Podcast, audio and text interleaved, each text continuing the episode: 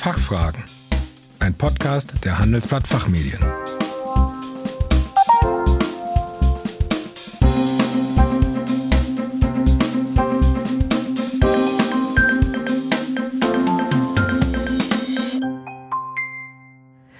Herzlich willkommen bei den Fachfragen. Sie hören Antworten und Handlungsvorschläge zu aktuellen Themen aus Wirtschaft, Recht und Management.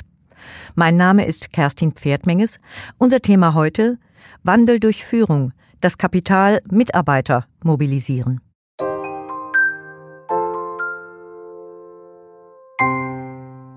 Die größte Herausforderung bei Veränderungen in Unternehmen sind die Denkweisen. Die harten Fakten sind Core to Play, die weichen Faktoren Key to Win. Kurz gesagt, eine Organisation lernt man erst richtig kennen, wenn man sie verändern möchte. Auch Corona hat Veränderungen bewirkt und während der Pandemie sind viele Muster verwischt worden. In der Krise muss angepackt werden. Die Toleranz und auch die Kraft zum Durchhalten sind größer. Nach dem Ende der Pandemie sollten alte Muster möglichst nicht wieder hervorbrechen. Führung setzt die entscheidenden Stellhebel ein, damit ein Wandel gelingt. Hier im Podcast sprechen wir heute über die wesentlichen Aufgaben und auch die größten Fehler, die eine Führungskraft im Wandel machen kann. Neues zu wagen und konsequent Ziele zu verfolgen, ist auch das Arbeitsmotto von unserem heutigen Interviewgast Michael Groß, auch bekannt durch seine frühere Nebentätigkeit, den Schwimmsport. Herr Groß ist Partner der Groß Company. Hier entwickelt und realisiert er nachhaltige Lösungen im Bereich Change und Talentmanagement. Sein Wissen gibt er außerdem als Coach und Lehrbeauftragter weiter und er arbeitet intensiv mit dem Center for Leadership and Behavior in Organizations der Goethe-Universität Frankfurt am Main zusammen. Seit 2016 hat er dort einen Lehrauftrag und unterrichtet im Masterseminar Digital Leadership. Guten Tag, Herr Groß. Schön, dass wir Sie bei den Fachfragen begrüßen können. Ja, herzlich willkommen. Ich freue mich sehr. Herr Groß, für einen ersten Überblick, welche Handlungsfelder gibt es beim Wandel? Fünf Worte lassen sich sehr schön die Handlungsfelder für einen Wandlungsprozess, Transformationsprozess in Unternehmen darstellen. Also ist einmal das Thema Sollen, das Thema Wollen, das Thema Wissen, Können und Dürfen. Diese fünf Wörter stehen für folgende Aspekte. Zunächst mal das Sollen. Das heißt, was sind eigentlich unsere Ziele in Zukunft, welche Strategie verfolgen wir, was sind die Erfolgsfaktoren, die das schaffen werden, dass wir dorthin kommen, wo wir hinwollen und beispielsweise auch, was sind die wesentlichsten Veränderungen, die wir anvisieren sollten. Das ist die Grundlage, damit man dann den zweiten Aspekt darstellen kann, nämlich das Wollen. Nur wer will, wird auch das tun, was er beispielsweise weiß. Das Wollen ist quasi so der Kit zwischen den verschiedenen Backsteinen. Ja, also die, das, der weiche Faktor. Das Wissen, darauf wird leider häufig das Thema Change Management reduziert, äh, bedeutet, den Dialog zu führen, die Informationen zu übermitteln etc. Das Thema Können wird leider häufig vergessen, weil man sollte ja auch das Können, was man soll und was man weiß, bedeutet, haben wir eigentlich die Fähigkeiten, die wir brauchen, um diesen Veränderungsprozess zu gestalten. Und der letzte Aspekt ist das Thema dürfen. Das heißt, dass man auch diese Veränderung zulässt und dass man dementsprechend auch neue Verhaltensweisen praktiziert, weil nichts ist äh, schlechter, als wenn man versucht, etwas zu verändern und das mit den Methoden der Vergangenheit. Das wird nicht funktionieren. Also das sind die fünf wesentlichen Themen. Das Sollen, das Wollen, das Wissen, das Können und das Dürfen. Und welche besondere Rolle übernehmen Führungskräfte im Wandel? Die Führungskräfte sind die Möglichmacher, die Impulsgeber. Sie können natürlich nicht alleine ein Unternehmen komplett wandeln, sie brauchen die Mitarbeiter. Insofern ist es beispielsweise als Führungskraft wichtig, Hindernisse auf den Weg zu räumen. Und das fängt bei einer eigenen Person an. Hindernisse, dass man beispielsweise alte Muster bricht, Denkmuster bricht. Der Klassiker ist, wir können nicht, weil. Ja, also es gibt immer tausend Gründe, warum eine Veränderung, eine Transformation nicht klappen kann. Und natürlich hat man die auch selber im Kopf, dass man sich überlegt, ja, welche Hindernisse habe ich, welche Herausforderungen. Und deswegen fängt bei der Führungskraft dieser Veränderungsprozess an, sich zu überlegen, ja, ich kann, weil und nicht, ja, aber deswegen wird es nicht klappen. Also das ist schon mal diese, dieser Verhaltensprozess. Und da sollten Führungskräfte sich selber auch etwas Zeit nehmen Und dann Erklärung. Ja, also erklären, was geplant ist. Dafür gibt es einen Fachbegriff, das heißt Case for Change. Bedeutet die Begründung, das Warum eines Veränderungsprozesses sollte ganz klar sein. Beispielsweise, dass man sagt, äh, jetzt bei Corona-Zeiten ist ja so, dass viele Veränderungen angestoßen werden. Warum wollen wir bestimmte Themen auch nach Corona fortsetzen? Was hilft uns das auch nach Corona weiter, das so zu tun? Oder welche Dinge werden wir auch wieder zurückschrauben beispielsweise? Es braucht auch eine Begründung. Also insofern, diese Warum-Frage, die haben Führungskräfte häufig für sich verinnerlicht. Es ist aber wichtig, die auch Mitarbeitern und auch Kollegen und Kolleginnen äh, deutlicher zu machen. Wir haben da so ein sogenanntes Change House gebaut oder bauen das gemeinsam mit Kunden, wo diese Warum-Frage geklärt wird aber auch eine weitere Frage, die wichtig ist, sind die Vorteile.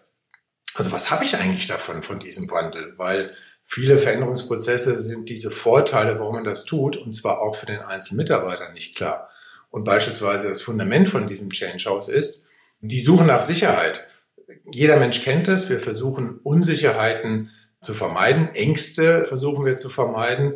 Und diese Suche nach Sicherheit, die uns Menschen einfach naturgegeben ist, Sonst hätten wir wahrscheinlich die Evolution nicht überlebt. Die spielt auch bei Veränderungsprozessen eine Rolle. Also, dass man die bewährten Muster, die wir ja haben, ja, weil die geben Sicherheit, wenn man die hinterfragt und ändern möchte, dann sollte man die Perspektive zeigen, wie neue Sicherheit entsteht. Also das sind die Rollen einer Führungskraft, kurz gefasst. Und das ist absolut nicht einfach. Ja, ist auch nicht so, dass das mit einem Fingerschnipp funktioniert. Wichtig ist für eine Führungskraft, dass man dort auch die Möglichkeit hat zu reflektieren und beispielsweise in unserer Arbeit spielt das Thema Reflexion, was haben wir gelernt, was justieren wir neu, spielt, ich sag mal, ein Viertel der Tätigkeit ist damit vollbracht und das ist ein ganz, ganz wichtiger Aspekt. Welche Risiken gibt es denn, die Führungskräfte auch selbst betreffen und auch von weiterem Wandel abhalten können? Was meinen Sie?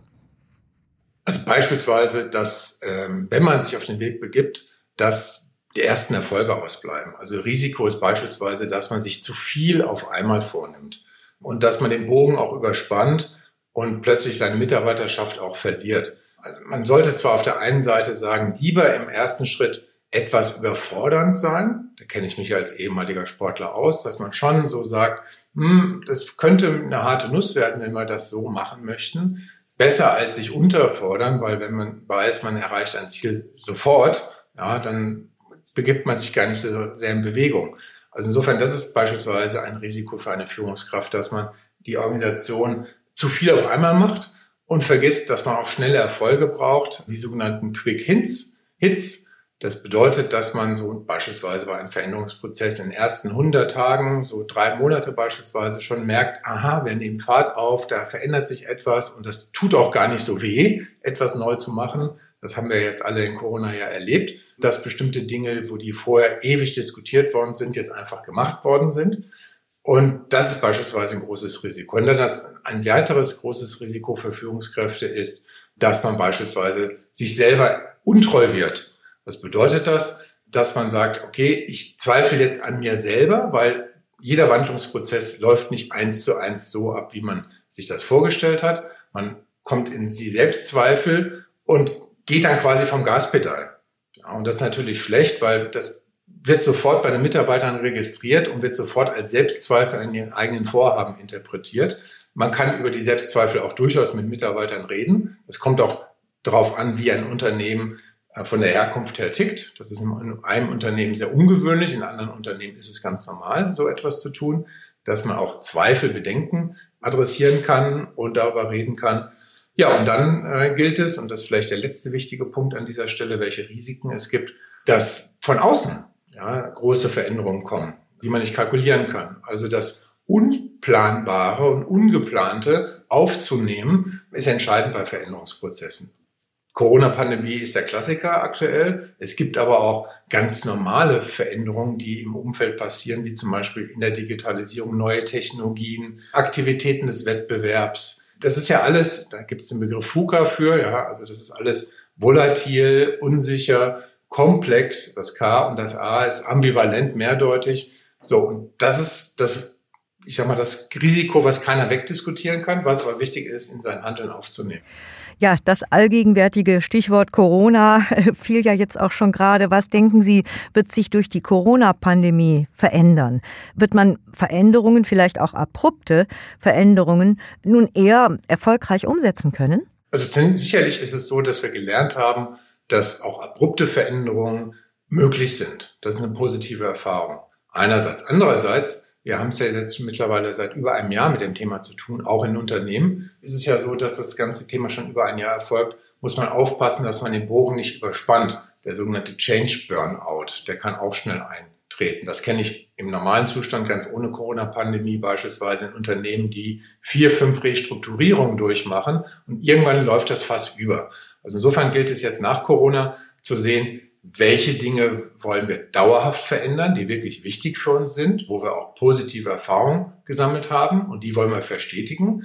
Gleichzeitig, welche Dinge wollen wir aus unserer Vergangenheit wieder auch in die Nach-Corona-Phase überführen? Und drittens, welche Dinge haben sich trotz Corona nicht geändert, hindern uns aber an der Zukunft und die wollen wir jetzt noch weiter verändern und in unseren Transformationsprozess zu überführen. Also es gilt jetzt nach Corona, was ja hoffentlich bald der Fall sein wird, sich zu überlegen, was verstetigen wir an den Veränderungen, die wir gemacht haben, was drehen wir wieder zurück, weil einfach wir haben eine Herkunft, wir wollen das auch wieder so machen und was brauchen wir zusätzlich für die Zukunft an neuen Dingen.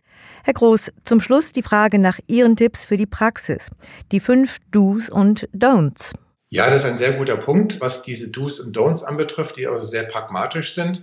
Ich habe schon einige so ein bisschen angesprochen gesprochen ähm, oder wurden vielleicht schon deutlich. Also zunächst mal die Do's. Was sollte man unbedingt machen? Und da zählt zunächst mal zu, dass man wirklich den Bogen nicht überspannt. Also dass man wirklich von vornherein den Fokus bei einer Veränderung auf die wesentlichen Aspekte konzentriert und nicht meint, alles auf einmal jetzt machen zu müssen. Ja. Das bedeutet auch, was suche ich aus? Und es braucht die Herkunft. Also anknüpfen an das vorhandene Positive aus der Vergangenheit als Brücke zum Neuen. Wir machen ja keine, kein Brainwash, wir machen ja keine Gehirnwäsche. Dann die schnellen Erfolge. Also ich kenne mich da als Sportler ja durchaus aus. Nehmen wir mal an, Sie bereiten sich auf Olympische Spiele vor, die dieses Jahr hoffentlich in Tokio stattfinden werden. Sie können nicht drei, vier Jahre sich auf ein Ziel vorbereiten und nicht zwischendurch Erfolge haben. Also meine Faustformel ist, bei einem größeren Veränderungsprozess, so nach 100 Tagen sollten schon erste kleine Ergebnisse, das muss ja nicht viel sein, äh, kleine Ergebnisse auf dem Tisch liegen, damit man merkt, aha, was wir hier tun, das wirkt.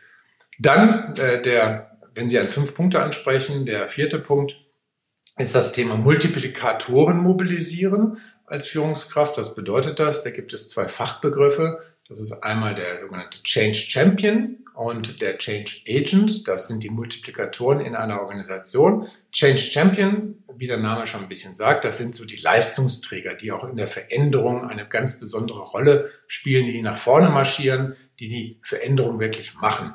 Und die Agents, ähm, Agenten, das bitte ich jetzt nicht so wörtlich zu nehmen, dass die im Geheimen arbeiten. Das sind aber diejenigen, die in einer Organisation so ein bisschen die Meinung führen ja, die Hoheit in den Kaffeeküchen haben oder vielleicht auch draußen vor der Tür in der Raucherecke so das Wort führen und die wissen, die sind am Puls der Zeit. Und diese Leute braucht man, weil sie sind häufiger glaubwürdiger als die Unternehmensleitung und die Führungskraft, weil sie mit den Mitarbeitern auf Augenhöhe sind. Und der fünfte Punkt, und der spielt insbesondere nach Corona, wenn wir das wieder dürfen, eine sehr, sehr große Rolle, die sogenannte personale Kommunikation. Das ist ein absolutes Du. Auge in Auge. Man braucht wirklich besondere Anlässe und das wird in Zukunft ja nach Corona der Fall sein, dass wir bestimmte virtuelle Arbeitsformen weiter praktizieren. Und gerade im Wandel schafft man besondere Anlässe durch Auge-in-Auge-Kommunikation. Das ist eine Wertschätzung auch und das wird nach Corona sicherlich weniger werden als vor Corona. Aber umso wichtiger ist, dass diese Wandel diese besonderen Anlässe auch schafft, um Emotionen zu wecken. Das geht nun mal dreidimensional wesentlich besser. So, das sind die fünf Do's. Die Don'ts sind ganz klar anknüpfen an das, was ich schon gesagt habe, bloß nicht zu viel auf einmal. Ja, also das ist ganz schlimm. Ich habe mal einen Test gemacht, um das zu verdeutlichen, was ich damit meine. Da wurde ein Strategie-Veränderungsprojekt initiiert bei einer Führungskräftetagung und es kamen 20 Projekte dabei raus.